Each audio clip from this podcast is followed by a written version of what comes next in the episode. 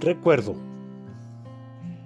Yo, yo soy el que borró tus rebeliones, por amor de mí mismo, y no me acordaré de tus pecados.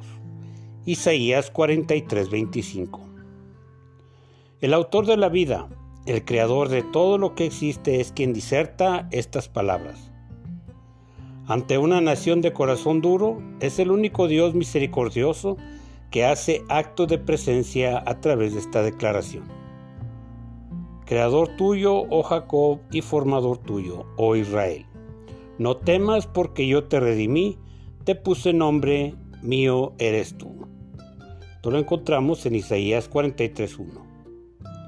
Es el mismo Creador que perdona y da nuevas oportunidades ante una humanidad renuente que busca el bien propio y que descarta la obediencia anhelando recibir de Dios toda bendición.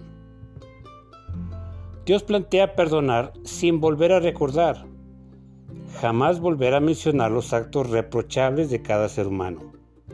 Es un acto de misericordia. Nadie obliga o compromete la decisión de Dios de perdonar. Lo hace latente cuando dice, por amor de mí mismo.